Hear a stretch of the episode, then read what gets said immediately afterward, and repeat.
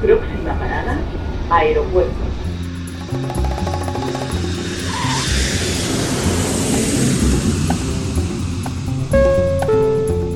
Salida del vuelo 948 con destino Aeropuerto Jazz Café. Debajo de sus asientos encontrarán un chaleco salvavidas. El vuelo 1230 con destino La aproximación como número 1 de por la izquierda rumbo 215 Por su propio interés, rogamos mantengan su... Aeropuerto Jazz Café.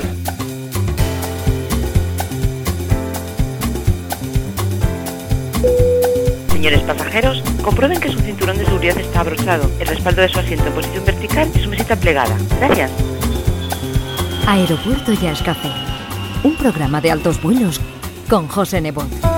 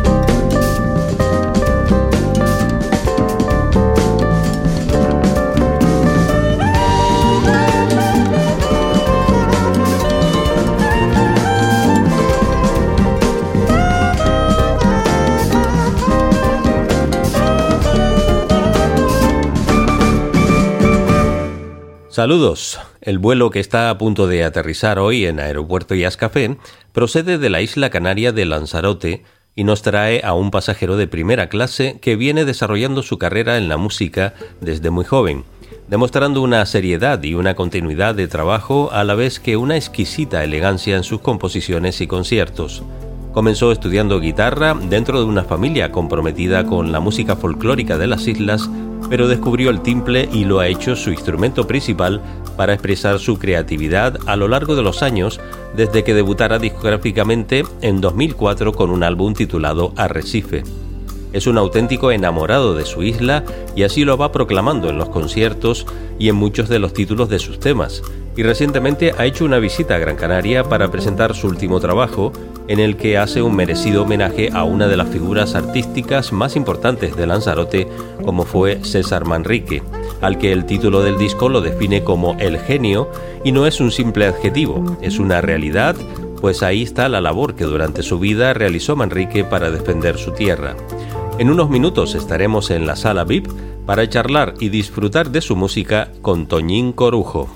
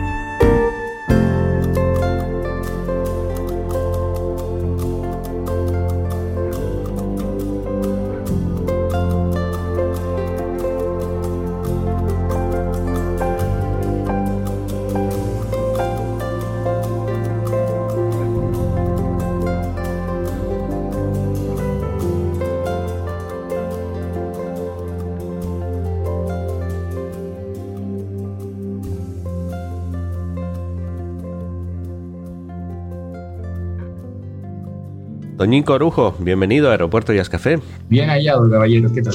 Un placer hablar contigo eh, y volverte a ver, que hace poquito estuviste por aquí por Gran Canaria con tu concierto y fue una delicia volver a escucharte y, además en directo, que eso es lo bueno, ¿no? Con tu cuarteto. ¿Cómo te fue el viaje? Pues genial, estuvo todo muy bien, no, no, nos reímos mucho como siempre y nada, ha estado fantástico. La verdad es que es todo un placer viajar con estos muchachos, siempre están llenos de buen humor y de, y de buen rollo, vamos.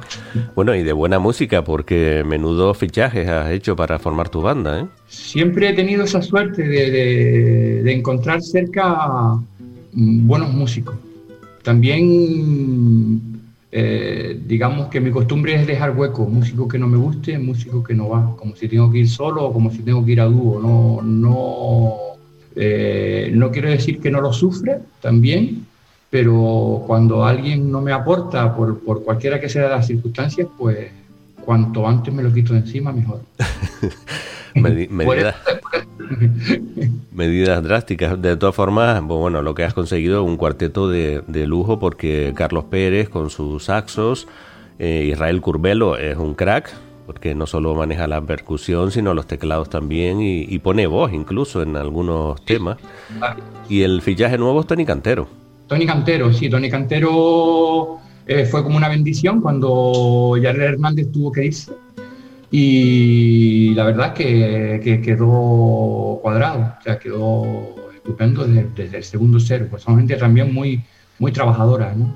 no eh, siempre está todo, todo preparado, todo listo y aportan desde, desde, desde su parte y yo soy bastante abierto también a, a, dejar entrar esa, esas aportaciones de ellos.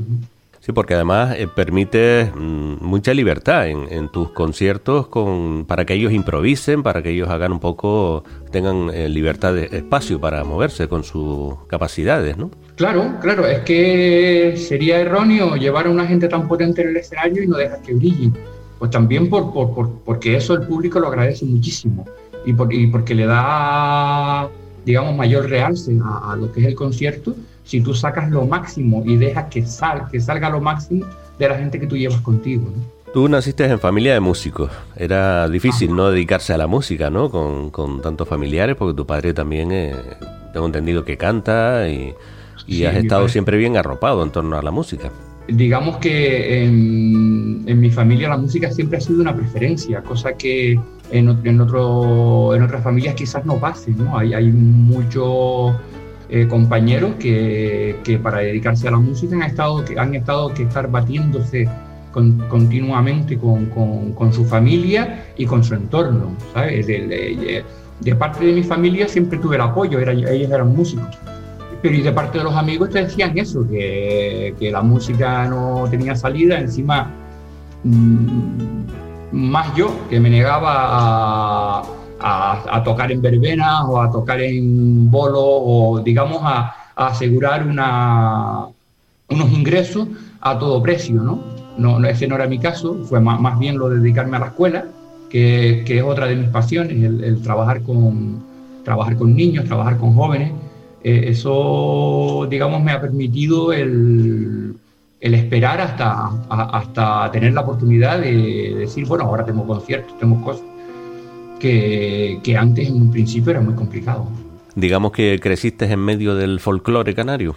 Eh, claro, por supuesto, por supuesto. Mi, padre es uno de los dinosaurios que quedan vivos del, folclore insular, ¿no? Mm, es rapsoda, mi padre me, desde, desde niño nos descubrió a Víctor Fernández Gopar, que fue un, poeta que no sabía leer ni escribir del sur ahí de, las salinas de Janubio y, era, un filósofo, era un filósofo revolucionario, pero con una síntesis en sus coplas que, que, que, me hizo ser libre. Vamos.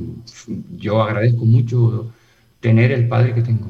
Elegiste el timple y la guitarra como tus instrumentos, era, digamos, lo, lo más cercano que tenías, dado que, que, te movías en el folclore. En realidad yo era estudiante de guitarra y, y el timple siempre estaba conmigo, siempre.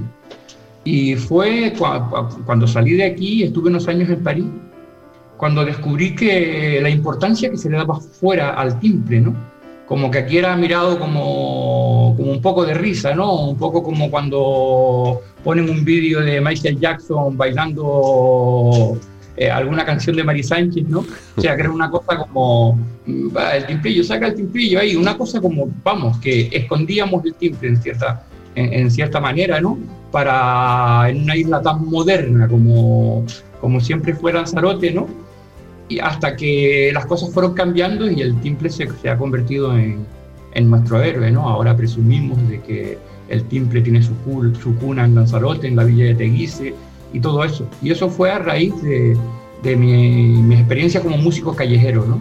Iba con la guitarra, tocaba, pues claro, cuando tocabas para, para la calle, pues tocabas así, temas de jazz, temas de de samba, cosas que, que pudieran tirar del público en, en 15 segundos, que es lo que, tardan, lo que tardan en pasar antes de pararse.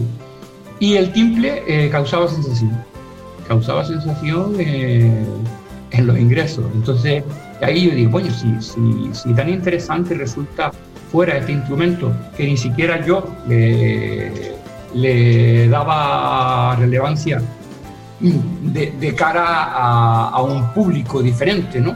Y, era, y, resultó ser que sí, que, era un instrumento mágico, se asombraban de que un cacharrito tan pequeñito pudiera sonar tanto, porque el charango, el cuatro y todos estos instrumentos no tienen ese, ese volumen y esa proyección, siendo, más, siendo, por ejemplo, el cuatro más grande, ¿no? Y ahí fue cuando empecé a, a darme cuenta de que, de que, era relevante y, y ahí me dediqué a esto.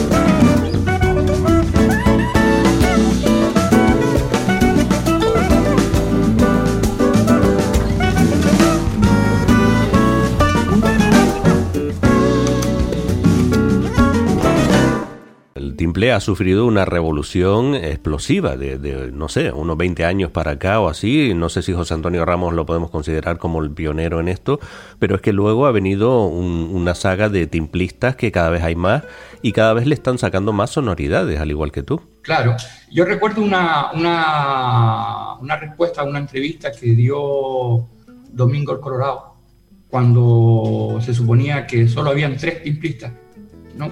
Entonces el Colorado dijo, llegará un momento en que seamos 3.000. Y yo creo que ya vamos ya por esa, por esa cifra, ¿no? De gente que se dedica al timple, que se dedica de manera diferente, que intenta innovar. Hay un montón de gente que ni te imaginas que cada día descubre y que están haciendo algo por el instrumento. Que ha dejado de ser un instrumento folclórico Ya es un instrumento más con el que se puede tocar cualquier estilo de música. Se puede tocar cualquier estilo de música. Aunque, aunque yo prefiero acercarme siempre a, a las formas de ya, no de una de folclore, pero sí de, de música canaria. Música canaria no solamente porque sea hecha en Canarias, sino porque realmente tenga esa influencia.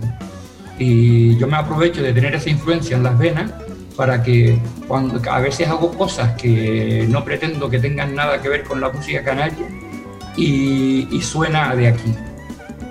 Hombre, el hecho de, oír, escuchar esas cuerdas ya a los canarios nos dice ya bastante, ¿no? Aunque no suene pues una melodía de una isa, ni una folía, ni nada parecido, pero el, sonido del timple lo llevamos nosotros dentro de la sangre.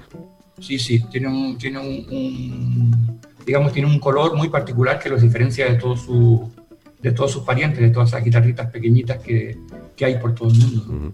Bueno, tú has ido trabajando con, con, el timple a lo largo de todos estos años, desde, no sé, 15 años tendrías cuando empezaste en plan profesional.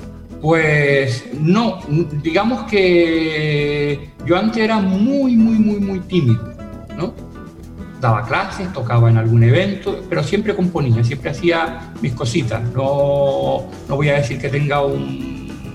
Ahora sí, ahora último tengo una, digamos, una producción ahí en el, en el armario de un montón de ideas y de un montón de cosas que a veces por, por, por vamos, no puedes, como no puedes hacer un disco todos los días, bueno, todos los días no vamos a pasarlo, o todos los años, pues van quedando ahí. Algunas se hacen viejas sin, sin haber visto la luz, ¿no? De más jovencito, pues, daba clases, e incluso cuando ya quise, tenía ya una cierta cantidad de alumnos, y quería hacerme una propaganda, entonces un amigo me hizo, me construyó él en un folio con esas letras que se pegaban, que porque antes ni ordenadores ni nada, ¿no? Entonces para fotocopiar, todavía tengo las fotocopias ahí guardadas. O sea, yo no podía, no sé, no me atrevía a poner mi nombre en, en los escaparates de las tiendas de, de, Arrecife. Así era mi timidez, ¿no? Y, y, digamos que cuando, cuando yo empiezo ya a hacer el, mi trabajo, es porque mi señora esposa, María Valido, me da un patadón en el culo y me mete en un estudio me meto en un estudio sin un proyecto definido, pero trabajando ahí salió el, lo, lo, que es mi primer disco, que es Arrecife, que ya es en 2004. En 2004 yo ya tengo 34 años y es el primer disco. Pero ahí en Arrecife, en tu primer álbum, había bastante de guitarra. Sí, también hay timbre. También hay timbre. Hay, hay temas, por ejemplo, Arrecife, está hecho con timbre. Está Mafasca, está hecho con timbre también, está Reflejo, es un tema que tiene timbre también, que está hecho con timbre básicamente, está María, que también tiene timbre, no, el disco tiene bastante timbre. Uh -huh. En esta época digamos que me sorteaba más entre el timbre y la guitarra, y ahora mismo quiero recuperar un poco también de tocar en, en mis conciertos algún tema con, con, la guitarra. Es un álbum quizás un poco más acústico, ¿no? Eh, luego en tus sí. siguientes trabajos has introducido más instrumentos. Sí, el segundo trabajo es Sal y Arena y ese lo produce Andreas Pipi y ahí ya entran más, más músicos importantes de, de, la, de, la, de la escena musical española y sí, es un disco como más, más moderno. Luego está mmm, Lanzarote Music, que puede estar un poco en la misma línea. Me he dejado alguno atrás. Ah, luego tengo uno con mi papá, que sí es, es, es folclórico a tope que se llama El Salinero. También tiene parte muy moderna, pero básicamente es un disco dedicado a mi padre, donde el, de hecho el que firma el disco es él. Eres un absoluto enamorado de tu tierra, porque sí. lo reflejas en tu música, en, en, en todo, en los discos, en los títulos de los temas, en tus conciertos hablas de tu isla. Ya, eso se, se, se, se puso de relieve también después de regresar de París.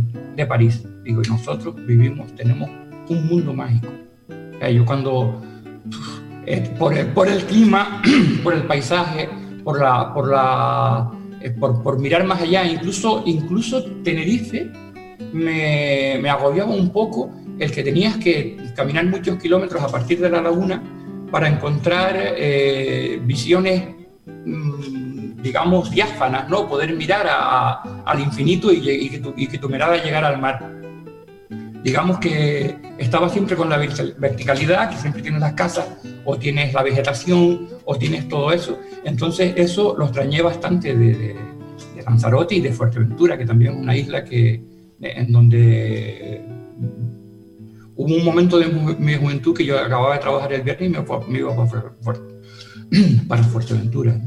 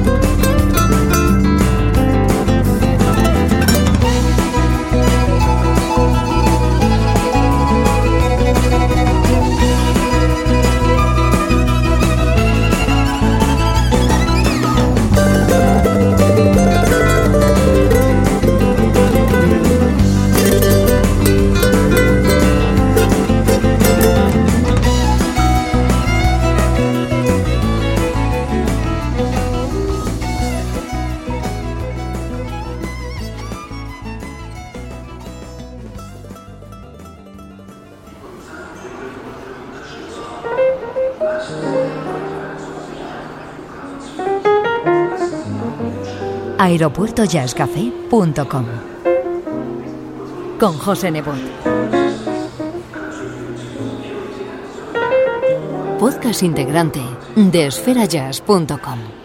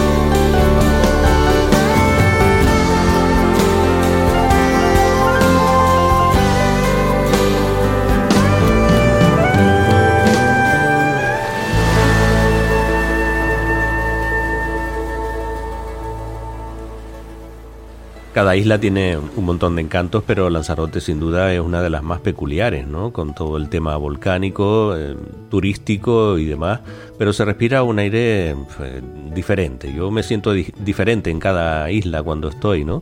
Hace tiempo que no voy por Lanzarote, no sé cómo están las cosas ahora después de que mm, desapareciera eh, Manrique y con todas las cosas que hizo, me imagino que habrá habido una continuidad en su trabajo.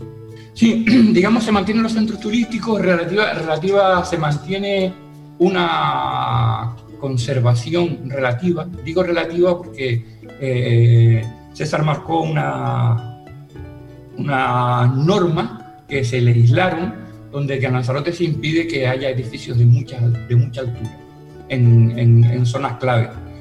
Pero aún así pienso que, que se ha masificado. Teníamos que haberle hecho más caso a César, o tenían, porque, porque yo sí lo vi claro de lo, lo, lo que él hablaba, ¿no? Cuando los promotores venían a César y decían, no, tenemos que aumentar, aumentar la oferta porque la demanda es muchísima.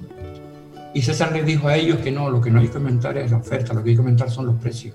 Que la, si alguien tiene que esperar, había gente ya que tenía que esperar, a lo mejor quería venir este año y tenía que esperar al siguiente. César decía, tenemos que seguir que los precios sigan subiendo, pero no la, oferta no, no, se puede aumentar. La única, la oferta, de la única manera que vamos a aumentar la, oferta es gregariamente. O sea, cuando la población crezca, nosotros iremos a aumentando los metros en función de cómo crezca la población. Pero claro, el dinero, el dinero tenía mucha prisa tenía mucha prisa y hubo momentos de boom, de construcción en Lanzarote que era impresionante y eso estaba César todavía, el pobre, vivo.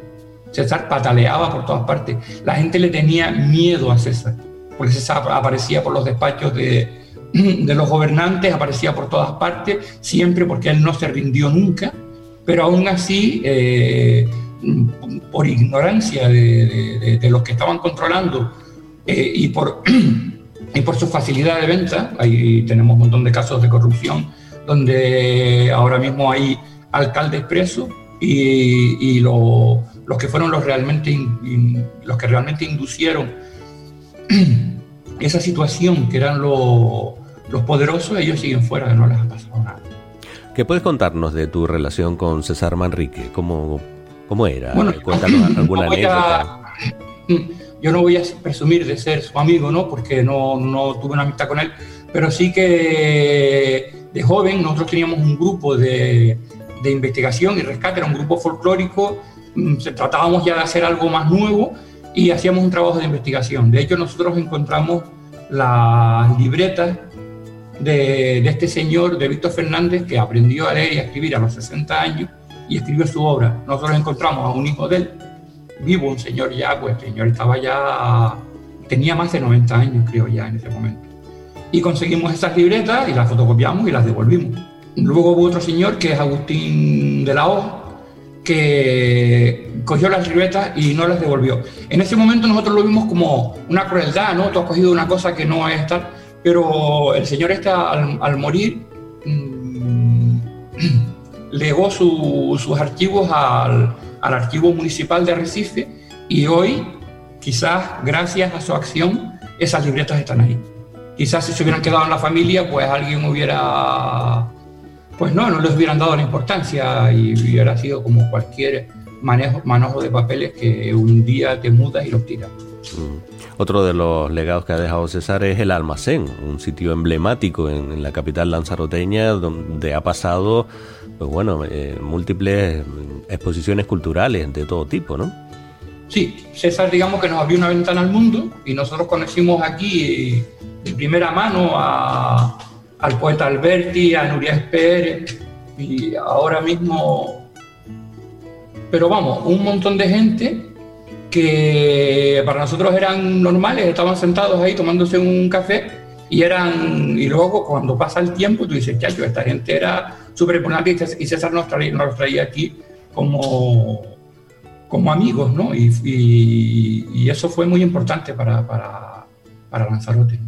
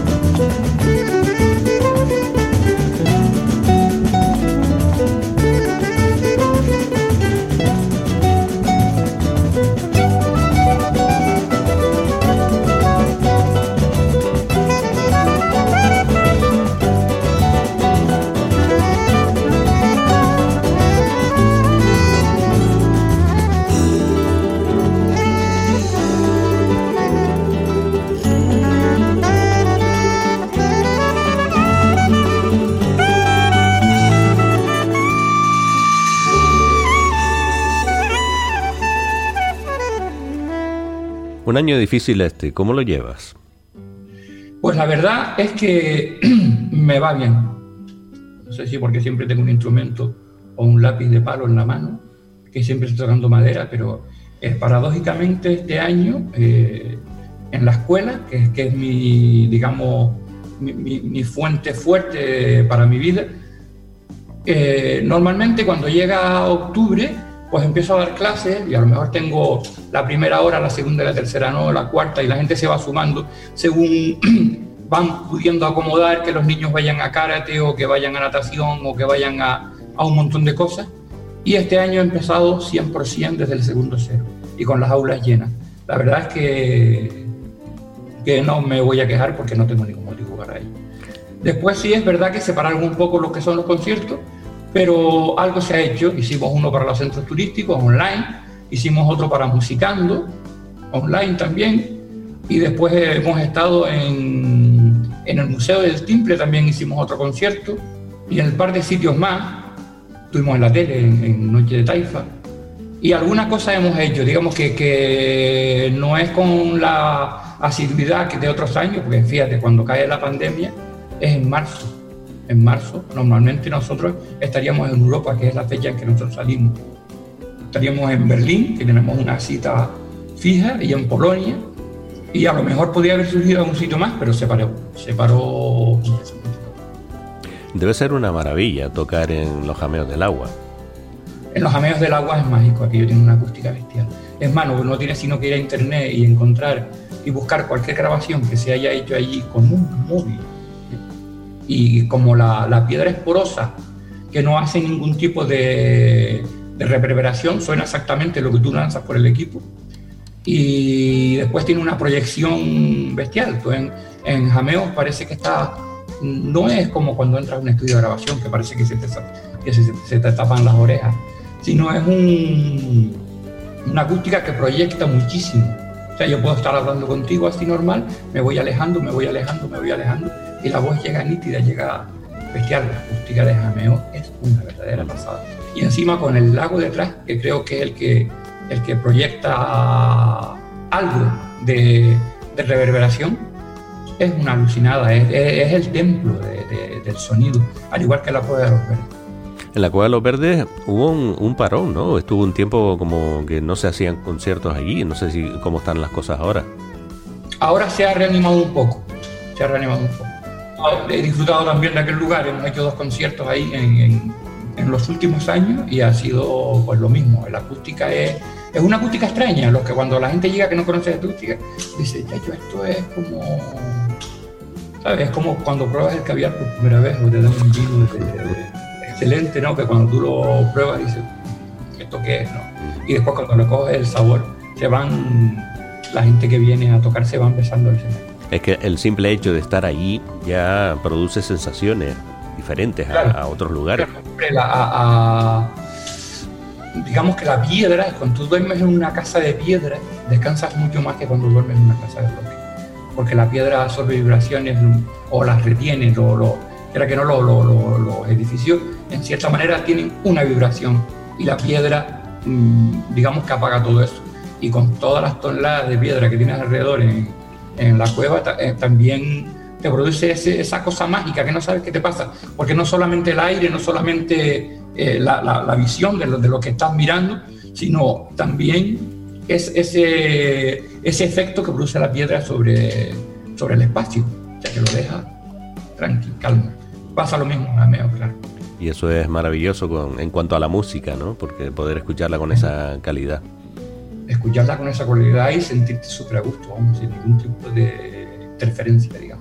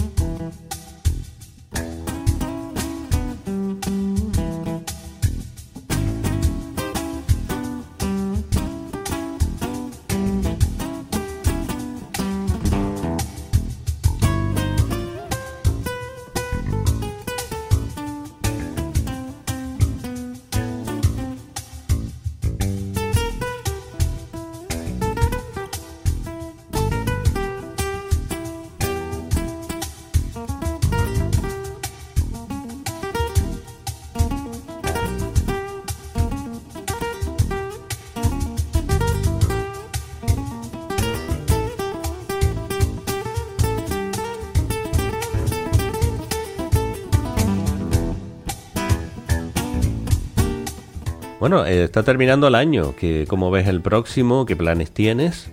Tengo un par de cosas, eh, estoy cosiendo un par de cosas. Tengo un par de calderos al fuego, pero tengo la costumbre de no avanzar nada. Una vez avancé un, disco que iba a ser y que no sé qué, y ese me costó un montón. Porque lleva por ahí la gente, ¿cómo, cómo va? ¿Cómo va lo del disco? ¿Cómo va tu trabajo? ¿Cómo va no sé qué? Parece que como que, que me quita bastante la libertad. Pero sí, sí, estoy haciendo cosas.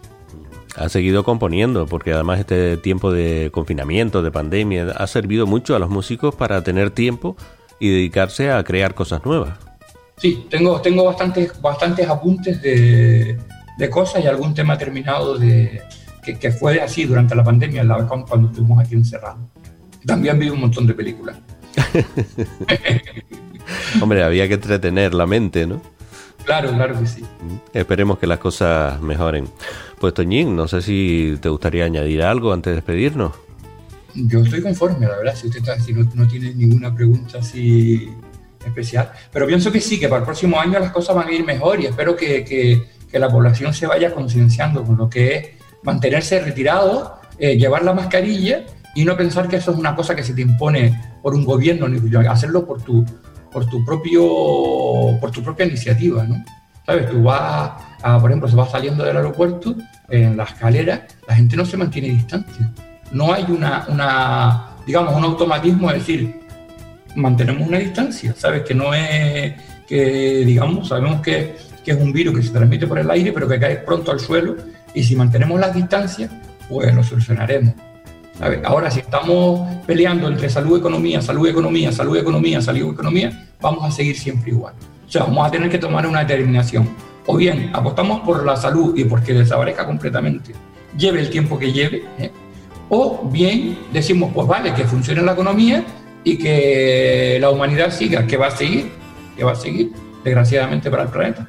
Ahora con mascarilla y más plástico, protectores y más cosas y más basura para, para el medio ambiente, pero seguirá para adelante. El otro día vi una cosa que no lo tengo confirmado, lo vi en televisión, pero tú sabes que la televisión ya no, no, no, dice, no precisamente muy veraz, pero que sí que una, una, una, mujer que tuvo una niña y la niña nació con anticuerpos. Entonces, pues nada, como, como especie no nos vamos a ir, pero el palo este es fuerte. Y si no nos tomamos con que es fuerte, porque ahora están bajando la, los contagios, pero claro, vamos a ver qué pasa después de Navidad, porque van a haber más contactos, las compras, todo eso. Dentro de siete días vamos a ver qué es lo que pasa. ¿no?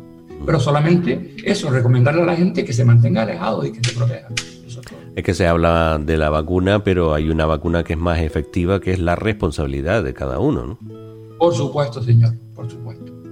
Pero siempre hay, eh, se, se, tenemos ahora una población tutelada, ¿sabes? Que piensan que todo se lo va a arreglar eh, de, otro, de otro sitio. ¿no? Es como cuando tú vas en un barco y alguien tira un plástico al agua y dice, oye, ¿para qué tiras eso ahí? Nah, ya inventarán algo para que, para que se limpie, ¿sabes? es, es, triste, pero es así. Oye, eh, se me ocurre preguntarte, antes de despedirnos, eh, en tu línea de de composiciones va a seguir en, en, la misma tónica o de vez en cuando vas a añadir alguna cosa así fuera de lo normal, como hiciste en alguno de los discos con el Billie Jean o el All, All of Me? Sí, sí, eso, eso, fue para el, el, disco ese es Una noche en Jameos del Agua. Y entonces, claro, eh, cuando estás en un espacio así, para, trabajando para todo tipo de público, eh, tú, por una parte, tratas de demostrar que cualquier tipo de música cualquier tipo de música, hecha con cariño, hecha con, con conocimiento, ¿no? Puede ser válida. Entonces, también tienes que demostrarle a ellos que otras músicas que también se oyen por ahí pueden ser interpretadas de esa manera, ¿no? Para, para mí fue delicado lo de, lo de Billie Jean, pero fue también para mí un reto de cómo meter ese tema en un timple y que sonara timple, y que sonara canario, que fuera súper super rajeadito, que tuviera sus contrastes y sus cosas, ¿no? Además, el timbre también se ha convertido en un, un, poco en instrumento de percusión, ¿no? Sí, también, también. Una vez hice una experiencia que se llama batucada para timbre, que no caminó mucho porque la, la, producción no fue espectacular, pero es una cosa que quizás algún día retome y lo, le trate de dar otra dimensión más visual que, que, llegue a más gente. Eh, está colgado en, YouTube, está colgado, se llama Batucada para Tinte. Lo veremos. Pues ha sido un placer, Toñín Corujo, estar contigo y retomar el contacto ese que teníamos perdido por culpa mía, de, estar alejado del mundo de la radio. Pero fue un placer verte aquí tocar en directo y, bueno, que sigamos en contacto pendientes de, de, las cosas nuevas que se te vayan ocurriendo. Señor Nebot, todo un honor para mí hablar contigo. Un abrazo y hasta la próxima. Ya, hasta luego, chao.